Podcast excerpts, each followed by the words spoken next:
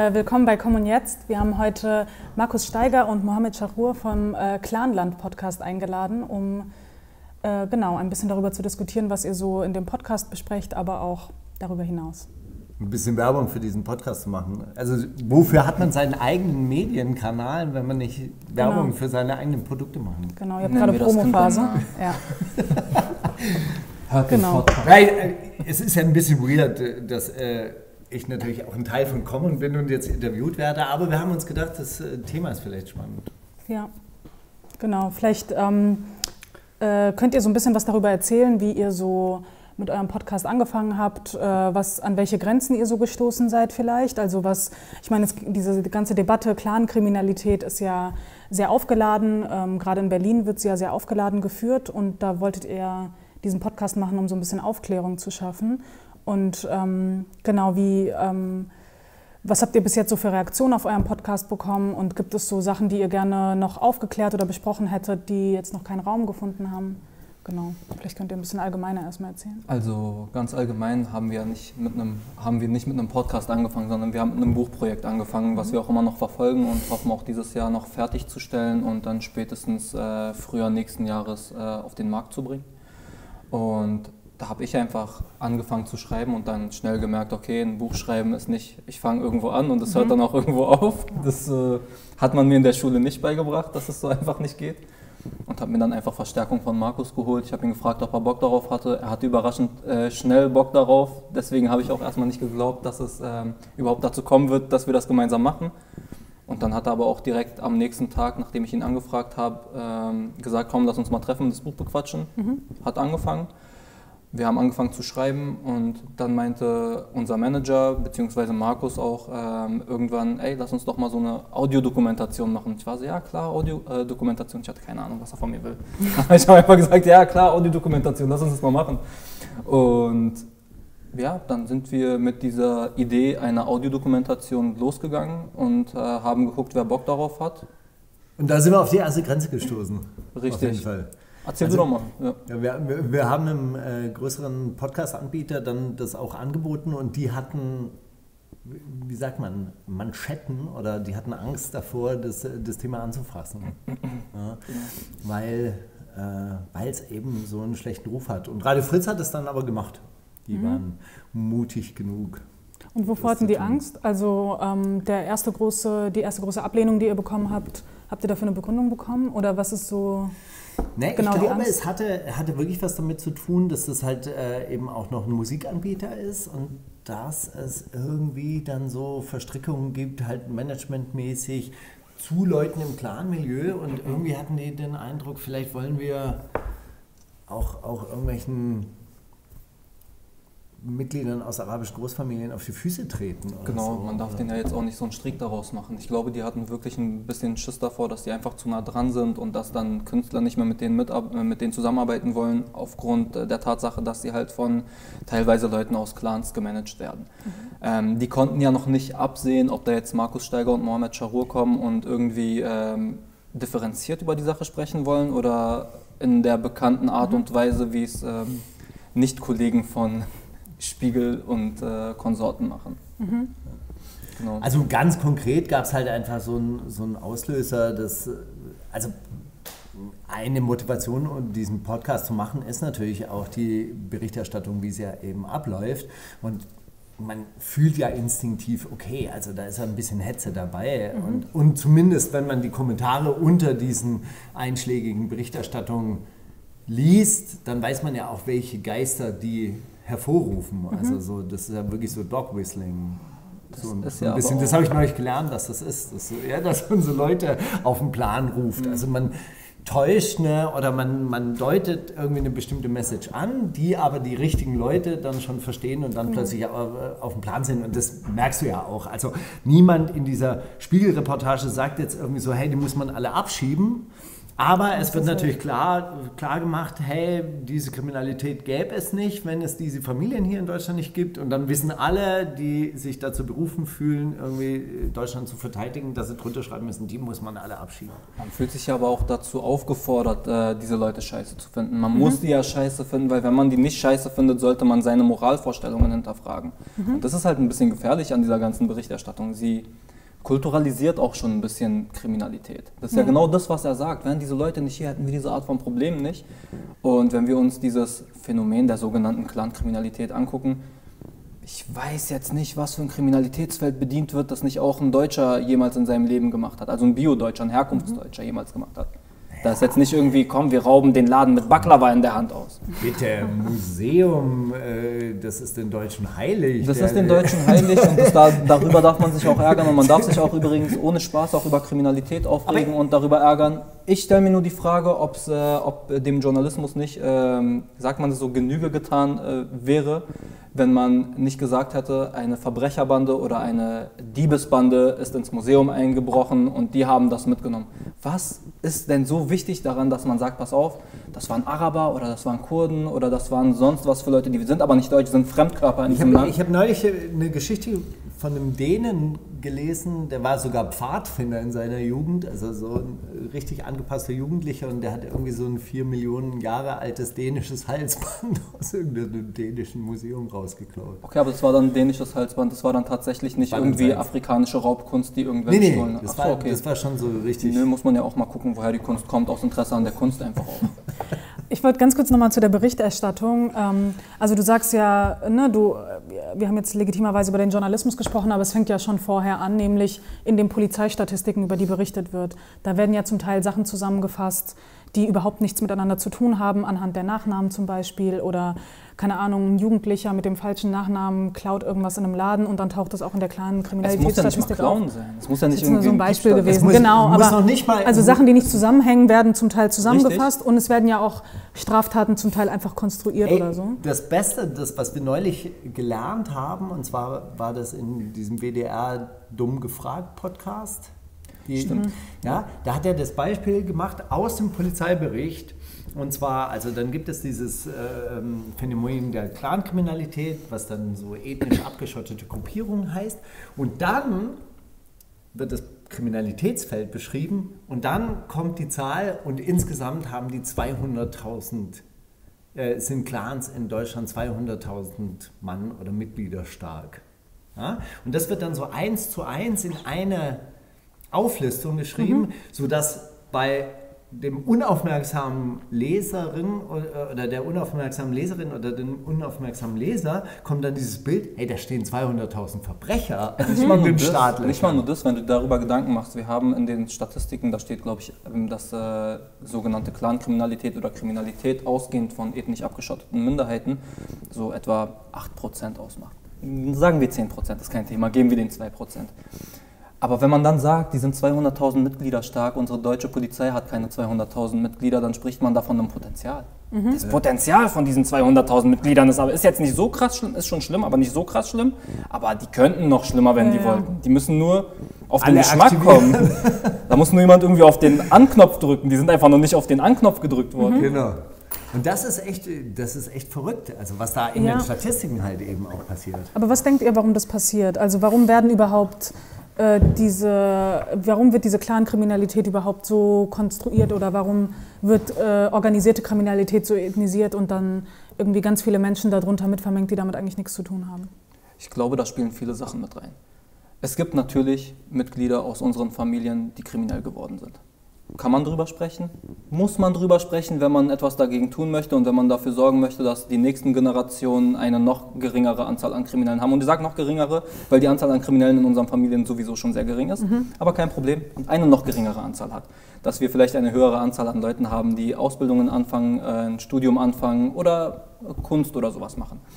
Ähm, das ist ein Punkt. Klar, es gibt Kriminalität in äh, diesen Milieus oder in dieser sozialen Schicht, in der sich viele von uns äh, bewegen, das halt auch einfach eine arme soziale Schicht ist, eine untere Schicht. Ähm, dann hat man natürlich, wenn wir von der Wirklichkeit ausgehen, so ganz trocken, wir betrachten alles und, das ohne, äh, und wir schaffen es jetzt mal raufzugucken, ohne das zu beurteilen, nennen wir das mal die Ebene der Wirklichkeit. Okay? Mhm. Dann hat man die Medien, die diese Wirklichkeit nehmen und sie zu der Medienrealität machen. So, die packen das in einen Kontext für uns. Mhm. Und die Medienrealität wird zur Publikumsrealität. Das Publikum guckt drauf und sagt so, ah, guck mal, ich habe keine Berührungspunkte mit denen, brauche ich aber auch nicht, weil mutige Journalisten sind losgezogen, haben mit diesen Wildlingen gesprochen und da wurde sogar mal die Kamera weggehauen. Sowas würde ich nie machen. Mhm. Mein moralisch überlegener Kopf, äh, dem fällt da nur ein äh, zu schütteln. Das, äh, das, Publikum fängt an zu schreien, mach doch mal was. Mhm. Die Politik fängt an zu sagen, scheiße, die rennen uns die Tür ein, wir müssen jetzt doch mal was machen. Und die Politik entscheidet, wo die Polizei steht. Die Politik entscheidet, äh, an wessen Tür die, Poli äh, die, Polizei klopft und die Polizei ist aber auch Teil des Publikums. Also würdest du sagen, es geht von den Medien aus? Mhm. Ich glaube, das befeuert sich alles. Mhm. Ich glaube, das ist wirklich tatsächlich so eine, so eine Kreislauffunktion. Also wir hatten ja verrückterweise mit allen drei Parteien, also Polizei, Politik, Medien, haben wir ja auch Gespräche mhm. geführt und jeder schiebt die Schuld auch so ein bisschen auf den anderen. Mhm. Ja, also die Politiker sagen ja, die Medien machen aus meinen Äußerungen irgendwie diese Schlagzeilen. Die äh, Medien sagen, naja, wir geben nur das wieder, was so die Realität ist oder was die Politiker uns sagen. Und die Polizei sagt, ja, wir machen nur das, was die äh, Politiker uns sagen oder mhm. was die Medienöffentlichkeit von uns will und so weiter und so fort. Und dann drehen die sich dann immer so im Kreis. Aber ich glaube, auch ein bisschen ist es so. Ich würde würde allerdings den Punkt früher setzen. Es ist auch, ich habe den Eindruck, es ist nach der ähm, in sich oder also diese Refugees Welcome Bewegung 2015 ist ja relativ schnell wieder in sich zusammengefallen und dann war klar, okay, also wir haben ein Integrationsproblem und jetzt also wirklich ein sogenanntes Integrationsproblem und dann hat man diese Familien, die eben auch aus einer Asylsituation ja zu, äh, also in dieses Land gekommen sind mhm. und an denen kann man jetzt so quasi ein Exempel statuieren oder zeigen, dass Integration nicht funktioniert oder dass das nicht funktioniert hat. So, und ich glaube, das hat so ein, so ein bisschen so eine politische Funktion, irgendwie zu sagen, ja, so viel Zuwanderung vertragen wir nicht, das sieht man ja. Äh, und deshalb müssen wir jetzt hier auch schneller wieder abschieben oder deshalb müssen wir die Grenzen dicht machen und so weiter und so fort. Ich glaube, in diesem Kontext müsste man das eigentlich auch betrachten. Das hat viel mit der aktuellen Fluchtsituation zu tun oder Zuwanderungssituation mhm. zu tun, um dann halt so quasi ein Negativbeispiel aus der Vergangenheit vorzuziehen und sagen, hey, guck mal, das ist alles ganz schrecklich geworden. Mhm. Wobei viele von diesen Debatten ja nicht direkt ähm, Menschen betreffen, die zum Beispiel zwischen 2013 und 2015 gekommen sind, sondern Menschen, die vor 30 Jahren schon nach Deutschland ja, ja, gekommen genau. sind. Ja. Und in der Community habe ich da öfter die Vermutung gehört und ähm, muss man gucken, wie viel Glauben man dieser Vermutung schenken möchte oder wie viel man der beimessen möchte.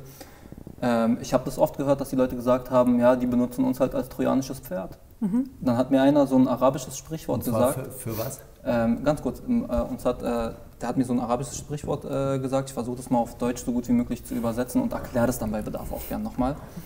Ähm, er meinte, ich mecker mit dir, meine Schwiegertochter, auf das, äh, auf das unser Nachbar mich hört. Mhm.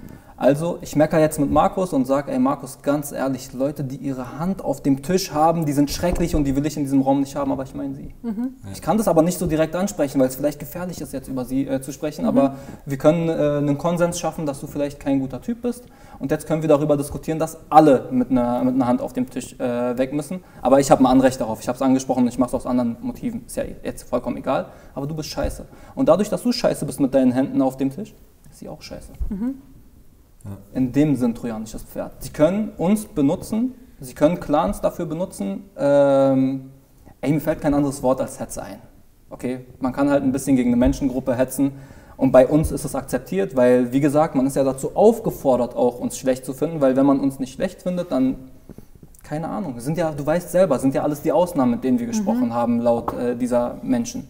Du kannst ja auch mal ganz kurz erzählen, wenn du äh, in deinem Freundeskreis darüber gesprochen hast, was für Erfahrungen du gemacht hast während dieser Recherchereise, dann kommt ja nicht, ach guck mal, habe ich schon vermutet, dass nicht alle schlecht sind? Nein, das sind dann die Ausnahmen. Mhm. Also ich, ich habe halt oft erzählt und habe halt auch äh, erzählt, dass diese arabische Community halt im Gegensatz zu dem, wie, der, wie, wie dieser deutsche Blick funktioniert, halt eben kein monolithischer Block ist, sondern dass die Leute sehr, sehr unterschiedlich sind, dass die Leute sehr divers sind, auch, auch äh, ähm, Streitigkeiten austragen, dass es halt auch Generationenstreitigkeiten gibt, also auch wirklich unterschiedliche Ansichten. Und dass wir und das sage ich jetzt, klingt ein bisschen blöd, dass wir sehr moderne, junge, aufgeschlossene Menschen getroffen haben, dass wir auch sehr selbstbewusste Frauen getroffen haben. Und dann kommt halt zur Antwort, naja, das ist aber doch eher die Ausnahme.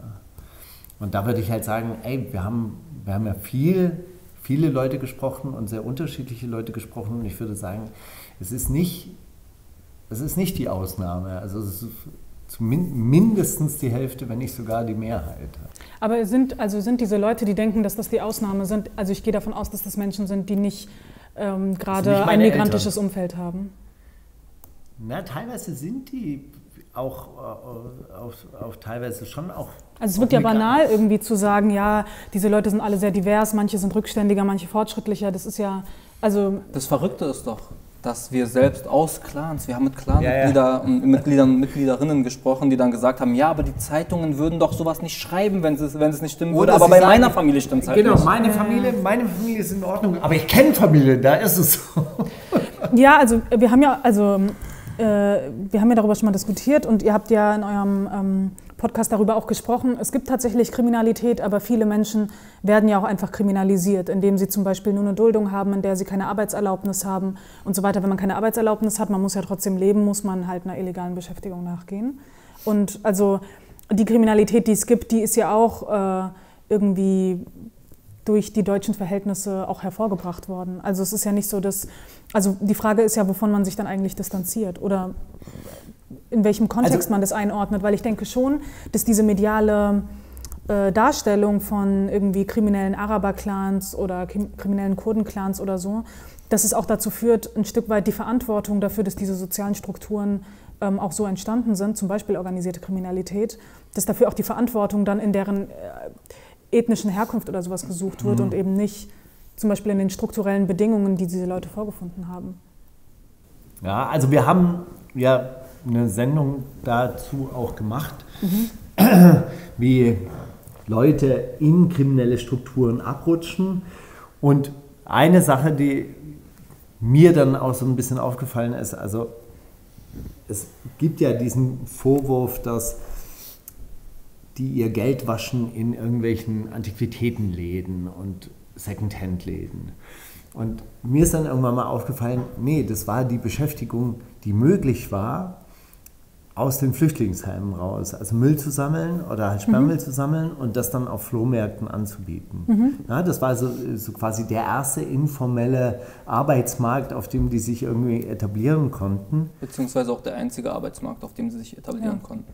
Genau, ja, vielleicht noch Schwarzarbeit in, in der Gastronomie oder so, aber auf jeden Fall, das war eine Möglichkeit, irgendwie so, so, quasi auch Handel zu betreiben. Und daraus entstand natürlich, oder dann hast du natürlich auch die Möglichkeit, in andere kriminelle Strukturen irgendwie abzu.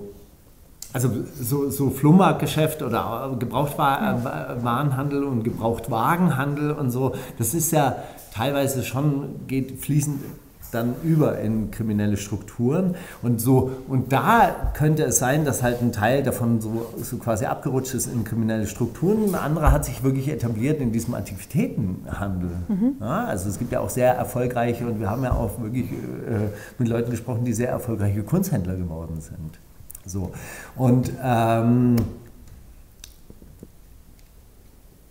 Dann haben, wir, dann haben wir aber schon auch so ein bisschen weiter, weiter geforscht, so, so, so quasi, warum werden Leute, warum werden Leute insgesamt kriminell? Und das hat einerseits natürlich mit den Strukturen zu tun, mit den Möglichkeiten und dann halt natürlich auch mit einer ganz persönlichen Veranlagung, ob man dazu Bock hat, auch Verbrecher zu werden. Also hat ja auch nicht jeder Lust, ein Verbrecherleben zu führen. Das ist ja auch nicht nichts Spannendes und nichts Entspannendes. Stelle mir das auch stressig vor. Wird uns auf jeden Fall stressig beschrieben. Es gab zum Beispiel in einem Gespräch auch die Situation, da hat uns einer erzählt, ähm, er hätte mit seinem Bruder irgendwie, er wäre mit seinem Bruder kriminell geworden und dann gab es dann noch einen dritten Bruder und dann meinten sie, ey, du Trottel, warum machst du eigentlich nicht irgendwie äh, Sachen mit uns? Warum gehst du normal arbeiten? Und der hat die halt angebrüllt und gesagt, ey, ihr seid gierige Arschlöcher, lasst mich mal in Ruhe, würde ich nichts mit zu tun haben. Äh, und das wird im Knast enden. Aber Knast enden, bla bla bla. Am Ende ist es im Knast geendet und er hat Recht behalten. Von dem Geld ist dann nichts mehr übrig. Ähm, die Jahre, die sie absitzen müssen, gibt ihnen auch keiner zurück. Und da kann man vielleicht auch mal anhand dessen kurz mal sagen, dass der Staat ja funktioniert. Der Rechtsstaat funktioniert ja. Die Strafverfolgung funktioniert ja. Der Staat wird nicht von äh, der Kriminalität aus einer Unterschicht zersetzt. Das ist einfach nicht der Fall. Okay, wenn du es so meinst, ja. Also wenn du es aus der Unterschicht meinst, aber es ist ja, also es gibt ja sehr viel Kriminalität, äh, es gibt auch sehr viele ähm, auch so deutsche Großfamilien, die ja auch sehr viel Geld besitzen. Du aber hast darüber ja schon mal was geschrieben. Aber die aber schockt doch nicht. Die schocken nicht. Wenn Uli Hoeneß Steuerhinterziehung betreibt oder Alice Schwarzer oder sonst irgendwas, dann kriegen die vielleicht so ein bisschen Taps auf den Finger, aber das... Aber nicht mal. Ich meine, wenn... Äh, manchen Personen, nachdem sie irgendwie Millionen an Steuern hinterzogen haben, nachdem es verjährt ist, einfällt, ey, das war irgendwie ein bisschen kacke, was ich da gemacht habe, und dann man äh, die Öffentlichkeit sucht, dann wird man halt auch gefeiert. Ja, schön, schön, das war mutig, das war gut, das war schön, stark. Ey, so einen Schaden, wie das irgendwie der Gesellschaft gebracht hat, werden irgendwie äh, ganz viele dieser äh, kriminellen ausarabischen Clans niemals hinbekommen. Mhm. Niemals. Genau. Also und dann wird aber sich zum Beispiel, es gibt ständig irgendwelche unangekündigten Shisha-Bar-Razzien, die werden ja mit dieser äh, ganzen Clan-Geschichte gerechtfertigt. Ähm, dann findet man da so, keine Ahnung, irgendwas findet man ja immer, unversteuerten Shisha-Tabak oder sowas. Und daraus wird dann großes Ding gemacht und das ist dann wieder Clan-Kriminalität. Aber wenn jemand in Millionenhöhe ähm, Steuern hinterzieht, dann scheint es diese Gesellschaft nicht zu bedrohen. Gut, wir wollen, wir wollen jetzt auch nicht Kriminalität mit Kriminalität aufwiegen. Ja, oder so. Nee, so aber also man kann das ja schon vergleichen, zu also gucken, wie die gesellschaftlichen Diskurse sind und ja. sehen, wie unterschiedlich das bewertet wird. Ich bin übrigens nicht auf demselben Blatt Papier wie du. Wir wollen nicht Whataboutism machen, doch ich will unbedingt Whataboutism machen. Unbedingt. Warum ist das eine wichtiger als das andere? Lass uns auf beides gucken, das ist doch kein Thema. Wir können auf beides gucken. Und wenn wir jetzt über die Shisha-Bar-Razzien sprechen, vorbekommt, macht Shisha-Bar-Razzien, kein Thema, aber macht auch Razzien in den Bars von Deutschen. Macht auch Razzien in anderen Bars. Ist doch cool, ist doch entspannt, wenn es nur darum geht, Kriminalität zu bekämpfen.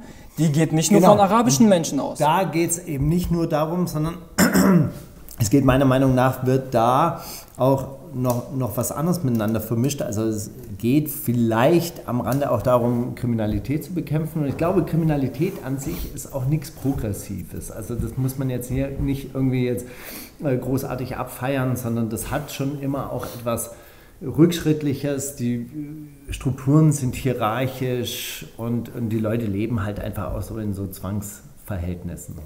Ja? Und das hat nichts Befreiendes. Aber was da, ne, was da glaube ich, jetzt auch nochmal passiert ist, dass die deutsche Mehrheitsgesellschaft sich so quasi an einer Lebensart stört, die öffentlich präsent ist. Es wird uns auch ganz oft gesagt, ja, guck mal, vietnamesische äh, äh, Mafia ist überhaupt nicht so unser Problem, weil die sind so schön leise, die sieht man nicht. Ja? Sagen das Leute wirklich? Ja, das sagen Leute. Okay. Also sagen Leute gerade auch in diesem Zusammenhang, wenn man über arabische Mafia spricht. Ja? Dass die halt auch so laut sind, dass sie zweite Reihe parken, dass sie, breitbeinig auf der, dass, dass sie breitbeinig auf der Sonnenallee sitzen. Und da sage ich halt auch, okay, von mir aus kann man darüber sprechen, aber das gehört in den Bereich, wie wollen wir zusammenleben? Wie wollen wir unsere Stadt gestalten? Wie wollen wir unsere, also wie wollen wir uns im öffentlichen Raum bewegen? Da schicke ich doch keine Schutzpolizisten hin und fordere die Leute auf, nee, sitzt mal nicht so und breitbeinig und macht nicht, und macht nicht zweite nicht. Reihe packen. Das ist ein sozialer, also ein sozialer Aushandlungsprozess. Wäre das in einer aktiven Gesellschaft, könnte man sich darüber unterhalten, wie wollen wir im öffentlichen Raum auftreten? Also wie, wie wollen wir uns da verhalten oder welche Regeln sollen dort gelten?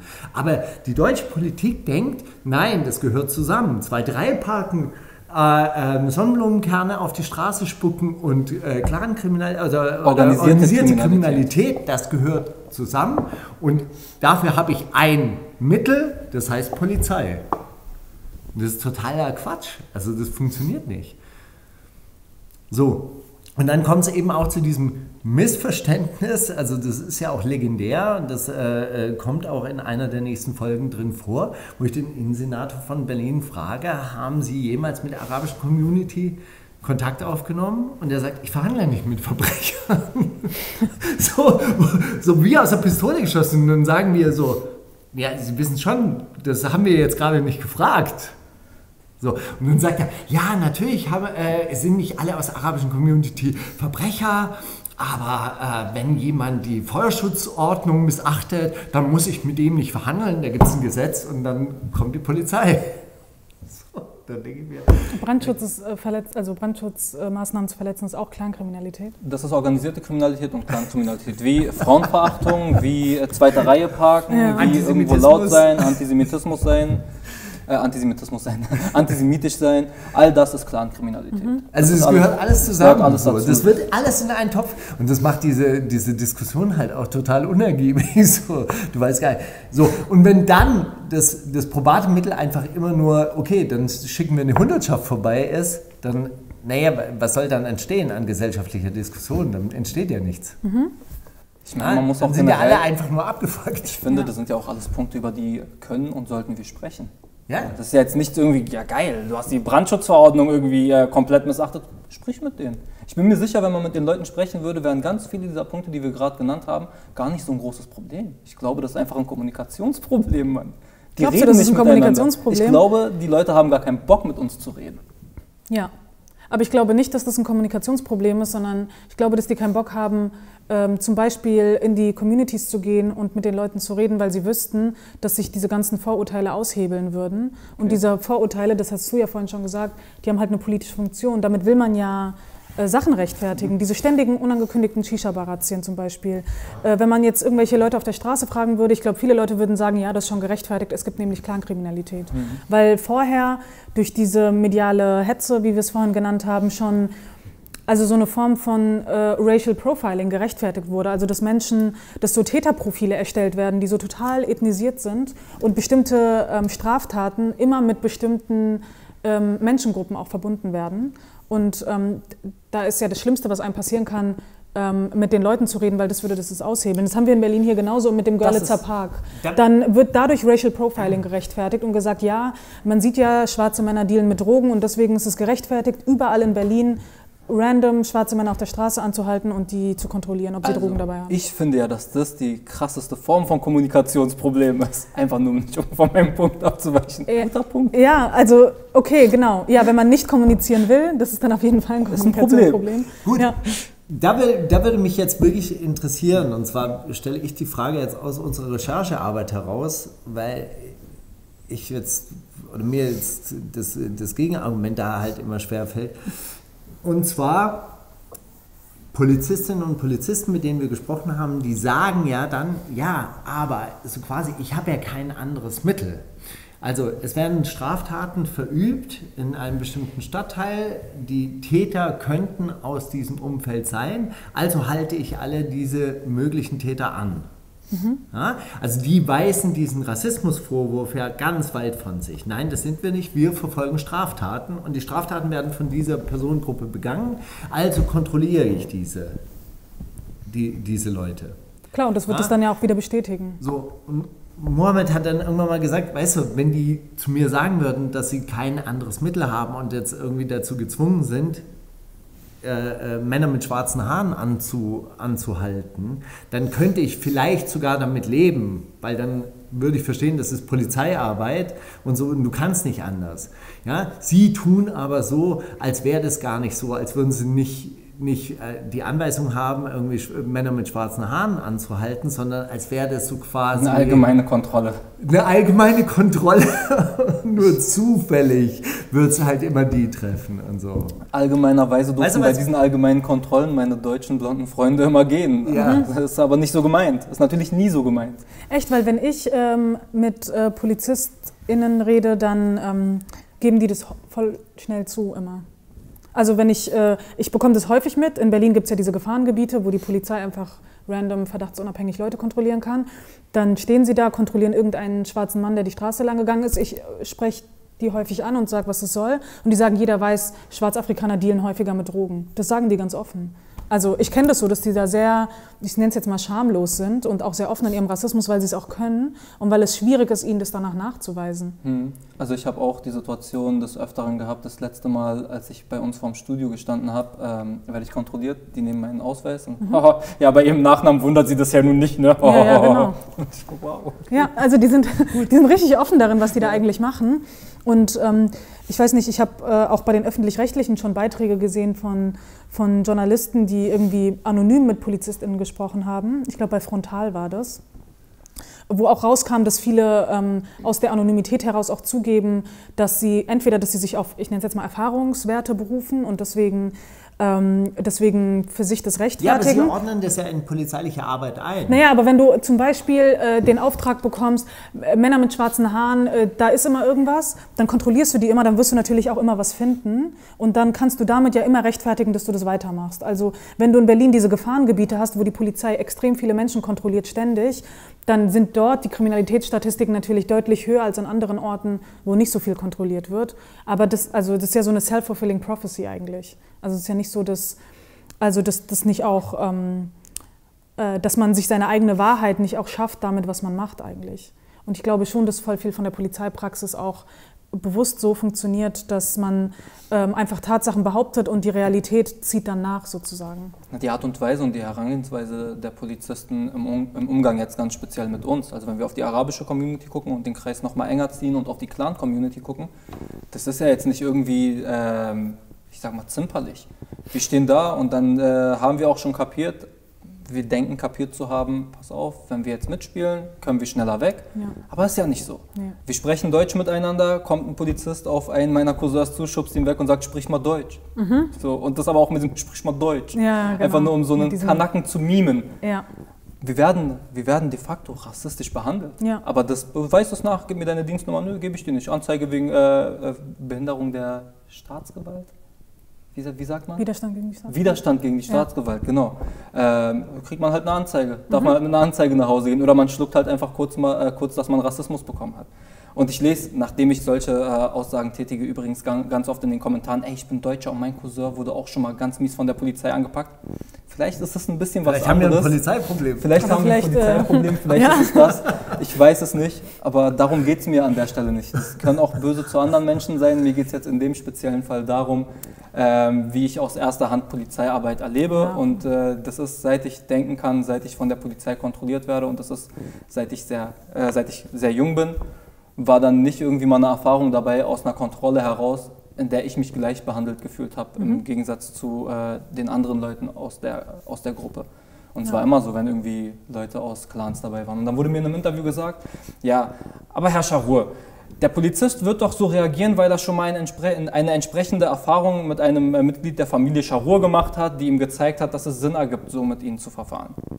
Sag ich wiederum, Frau so und so, wenn Ihr Bruder während einer Verkehrskontrolle Scheiße gebaut hat, gibt das keinem Polizisten dieser Welt das Recht, Sie an den Haaren aus dem Auto rauszuziehen und Sie dann zusammenzuschlagen. Einfach nur jetzt übertrieben. Mhm. Ist mir nicht passiert, aber einfach mal ein übertriebenes Ist gar nicht so übertrieben, weil es passiert anderen Leuten. Ja, okay. Ähm, sagt sie, ja, nö, hätte er nicht das Recht. Warum denn nicht? Aber ihr Bruder war doch scheiße zu dem. Ja, aber ich war doch nicht scheiße zu dem. Okay, und warum soll ich jetzt, weil mein Bruder oder mein Cousin oder mein Großcousin oder sonst wer scheiße zu einem Polizisten war und wenn es zehn waren, mhm. warum soll ich mir das dann geben? Warum? Mit welchem Recht tun das Menschen dann mit mir? Warum? Und, mit wel und wie soll ich von mir selbst rechtfertigen, dann irgendwie zu sagen, ja, hast du eine Polizeikontrolle? Na klar, habe ich Bock, dir meinen Ausweis zu geben. Mhm. Ähm, bist halt rassistisch, bitteschön. Sind nicht alle Polizisten rassistisch? Nein, aber gibt's. Das ist interessant. Ich habe nämlich ähm, letztens einen Beitrag gesehen, da wurde der Clan-Begriff damit gerechtfertigt, dass es ja tatsächlich in diesen Ländern, ähm, also zum Beispiel in arabischen Ländern, so ist, dass das Kollektiv immer über das Individuum geschätzt wird, im Gegensatz zu hier. Ähm, wenn dann aber diese Polizeikontrollen dann wieder über das Kollektiv gerechtfertigt werden und dann nicht, es heißt, okay, hier in Deutschland ähm, gehen wir immer zuerst über das Individuum, dieses Recht wird dir dann nicht zugestanden. Also einerseits unterstellt man äh, irgendwie diesen arabischen Clans etwas, was man dann wieder benutzt, um, um sie dann weiter zu kriminalisieren. Das finde ich ziemlich absurd, ehrlich gesagt. Das finde ich ganz gut eigentlich. Also es ist äh, schlau von denen. Ja, man macht den Vorwurf irgendwie so, ah, okay, die leben nur alle im Kollektiv, aber dann behandelt man sie ja auch nur kollektiv. Ja. ja. Ja, ich glaube, da herrscht, herrscht, herrscht wirklich äh, große Sprachlosigkeit und auch große große kommunikative Missverständnisse tatsächlich im, im Endeffekt, weil ich glaube, ganz viele von diesen Polizistinnen denken ja auch, man muss die halt hart anfassen, weil in diesen Herkunftsländern sei es auch so üblich und die hätten halt deshalb keinen Respekt vor der Polizei, weil die deutsche Polizei zu übrigens, weich sei. Übrigens, meiner Erfahrung nach, und ich habe sehr viele Polizeikontrollen hinter mir, ist es immer erst laut geworden von unserer Seite aus, nachdem die Polizisten meinten, jetzt mal härter rangehen zu müssen mhm. und uns wie Scheiße zu behandeln oder uns ja. so zu behandeln, als würden wir denen gehören. Ich ja. gehöre niemandem von denen. Ja. Der kann seinen Job machen, der soll seinen Job machen. Ist gut, dass er seinen Job macht. Ich habe auch Bock darauf, dass irgendwie äh, Leute ganz entspannt die Straße entlang laufen können, ohne dass jemand dem, denen aufs Maul hält, äh, haut oder die äh, überfällt oder oder oder. Die sollen ihren Job machen, ist cool. Aber sei mal nicht so übermotiviert, was mich angeht. Weil erstmal habe ich einen Scheiß getan. Du kannst mhm. nicht davon ausgehen, dass ich irgendwas getan habe. Dann kontrolliere mich und wenn ich irgendwas gemacht habe, können wir immer noch irgendwie aushandeln, mhm. wie du mit mir umgehen darfst. Ja. Aber die Art und Weise, wie sie mit uns umgehen, ist keine coole Art und Weise. Und dann kommen Leute und sagen, die deutsche Polizei ist nicht hart genug, im Libanon wäre die härter. Cool, schön für die Libanesen, die im Libanon leben, dass die Polizei dort härter ist. Was, was, soll ich jetzt damit machen? Ja. Ich bin da mal im Urlaub, 2015 das letzte Mal. Was, was mache ich jetzt damit, dass äh, die Polizei dort härter ist? Soll ich jetzt sagen, ja, du hast mir jetzt eine Bombe gegeben, aber ich schwöre, ein Polizist im Libanon hätte mir einen Haken gegeben, da wären mir die Zähne rausgeflogen. Was mache ich damit? Ja, voll auch das, also äh, dass man gar nicht auf den Gedanken kommt, sich zu fragen, ob, ob es in diesen Communities vielleicht auch kein Vertrauen oder weniger Vertrauen in die Polizei gibt, weil man von der Polizei ständig grundlos schikaniert wird. Das ist ja überhaupt nicht. Dann wird es auch sofort wieder ethnisiert und auf irgendeinen kulturellen Hintergrund zurückgeführt, anstatt zu gucken, äh, was passiert so in deren Leben, wie, wie, sieht so deren Alltag aus oder so. Das ist das eine. Das andere ist natürlich auch der Umgang, wenn man zur Polizei geht.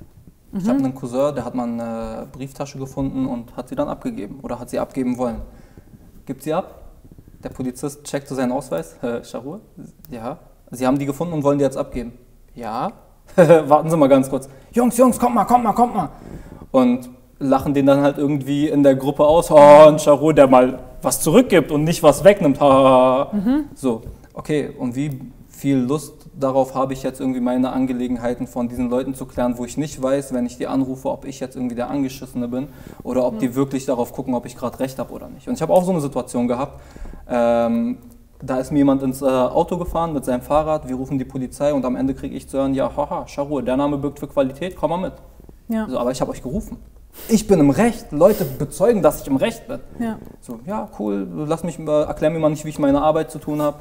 Komm, Mm, um vielleicht nochmal so ein bisschen ähm, die andere Seite zu beleuchten. Ihr habt ja schon erzählt, du hast in deinem sozialen Umfeld schon so ein bisschen Skepsis und so gehört zu, ähm, ja, zu, dem, zu auch einer positiveren Darstellung von einfach normalen Menschen, die irgendwie in Clans sind oder so. Aber habt ihr auch aus der arabischen Community oder auch aus, aus den Menschen, die irgendwie aus Clans kommen, schon Feedback bekommen dazu, wie, wie sie den Podcast so finden oder wie wie auch die, diese andere Seite der Berichterstattung für Sie jetzt ist, weil es haben ja schon auch viele erzählt, ähm, wie krass das ist eigentlich auch mit diesem Stigma zu leben und auch schon von Kindheit an ständig mit diesem Stigma konfrontiert zu werden. Ich glaube, der Podcast kommt insgesamt schon ganz gut an, weil wir uns auch sehr, sehr viel Mühe gegeben haben, das wirklich sehr unterschiedlich und aus sehr unterschiedlichen Blickwinkeln zu beleuchten. Also es ist ja jetzt auch nicht platt, dass wir da jetzt irgendwie so alles abfeiern, was uns da vorgesetzt wurde. Und aus dem Grund erkennen die Leute, glaube ich, schon, dass wir uns sehr viel Mühe gegeben haben, dass Daniel Hirsch das auch so wahnsinnig gut und als Hörspiel produziert hat. Mohammed hat die Musik dazu geschrieben also das ist ja auch noch eine extra Qualität von diesem Podcast. Ja, mhm. Man muss halt auch wirklich sagen, wir haben das zu dritt gemacht. Mhm. Es gibt natürlich auch andere Audio-Features, die krass sind, aber da ist dann halt ein Team dahinter. Wir haben alles an diesem Podcast zu dritt gemacht. Mhm. Alles, alles. So, da gibt es keinen Punkt, den wir irgendwie aus der Hand gegeben haben, bis zum Punkt, wo es halt ans äh, Mixing äh, mhm. gegangen ist. Der wurde dann von anderen Leuten gemischt. Aber sonst Musik, Dramaturgie, Interviews, Recherche, alles von uns. Genau. Und ähm, an sich kommt der Podcast, wie er sagt, sehr positiv an. Ähm, vor allem auch äh, in der arabischen Community habe ich bisher jetzt nicht gehört, dass jemand irgendwie äh, gesagt hat, der ist in seiner Gänze scheiße. Da gab es irgendwie ein, zwei Punkte, wo Leute sich äh, gewünscht hätten, dass es ähm, auch noch angesprochen wird oder ja, vielleicht ein bisschen mehr Raum findet.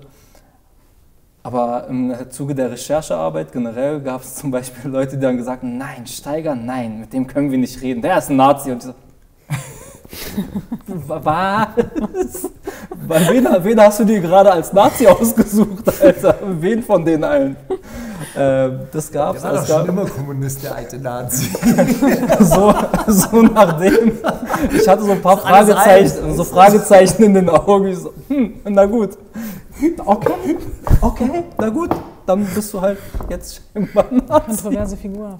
Okay, mysteriöse Nummer. Ja, wir hatten, wir hatten schon auch Probleme, teilweise so Interviews, äh, an Interviews ranzukommen oder dann waren Interviews halt zugesagt. Aber auch so halt beidseitig. Kurz, ja, auch äh, kurzfristig wieder, wieder abgesagt, weil die Leute halt einfach auch überhaupt keinen Plan hatten oder keine Vorstellung hatten von dem, was wir machen wollen mhm. und natürlich auch sehr schlechte Erfahrungen mit der Presse gemacht haben. Ja? Mhm. Also es gab ja wahrscheinlich schon mehrere Leute und Redakteure und ich glaube auch ganz ernsthaft, dass ganz viele Reporter auch ein gutes Herz haben und dann einfach auf die Leute zugehen und sagen, ja, wir wollen auch mal was anderes machen und nicht so eine reißerische Berichterstattung und dann kommt die Pro 7 oder die RTL-Chefredaktion und sagt, nee, wir haben dafür aber nur drei Minuten, jetzt hau die Waffenszene dann bitte doch noch rein.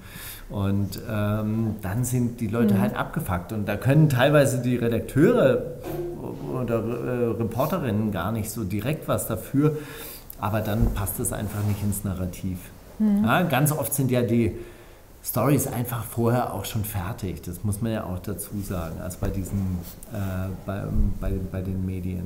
Genau, da geht man sich halt die Geschichten zu der Story einfach nochmal angeln. Und, und ja. ich glaube, das ist, das ist etwas, was, was wir uns geleistet haben, was wir auch halt natürlich mit unserer Zeit bezahlt haben, die wir jetzt nicht unbedingt vergütet haben, aber wir sind losgezogen und haben geguckt, was, was wir finden. Und das ist ein anderer Ansatz. Mhm. Ja. Und dann einfach auch wirklich das versuchen zu verarbeiten, in der Gänze zu verarbeiten, was wir vorgefunden haben und nicht irgendwie so, okay, hier, das ist meine Story, das ist, das ist meine Storyline und jetzt suche ich mir die passenden Zitate dazu raus. Mhm. Weil so funktioniert es ja auch und oft viel öfter, als man denkt. Und insofern haben wir uns da echt so ein Oldschool-Format geleistet. Alles teuer, sowas ist teuer. Also mhm. wir haben viel Zeit reingesteckt. Aber würdet ihr sagen, dass es das auch schwieriger gemacht hat? Mm, also wenn ihr jetzt mit einer klaren, zum Beispiel These vorangegangen wärt und äh, dann dementsprechend gesucht hättet, dass es vielleicht einfacher gewesen wäre? Ja, einfacher wäre es. Einfacher und langweiliger, ja. Aber das hat es nicht, ja, voll. Aber dementsprechend, ja, das hat es auf jeden Fall schwieriger gemacht, klar. Genau, mhm. aber dafür auch geiler halt. Mhm. das muss man ja auch sagen. Mhm. Und ähm, habt ihr aber auch so krass negatives Feedback bekommen oder hat, also hat das irgendeine Form von Backlash verursacht oder würdet ihr sagen, das ist noch zu früh, um das zu beurteilen? Es gibt immer wieder Leute, die äh, uns vorwerfen, wir würden äh, Kriminalität relativieren wollen. Dadurch, dass wir mhm. im Clan-Kontext nicht über Kriminalität, ausschließlich über Kriminalität sprechen, weil mhm. Clan ist ja mittlerweile ein Synonym für kriminell.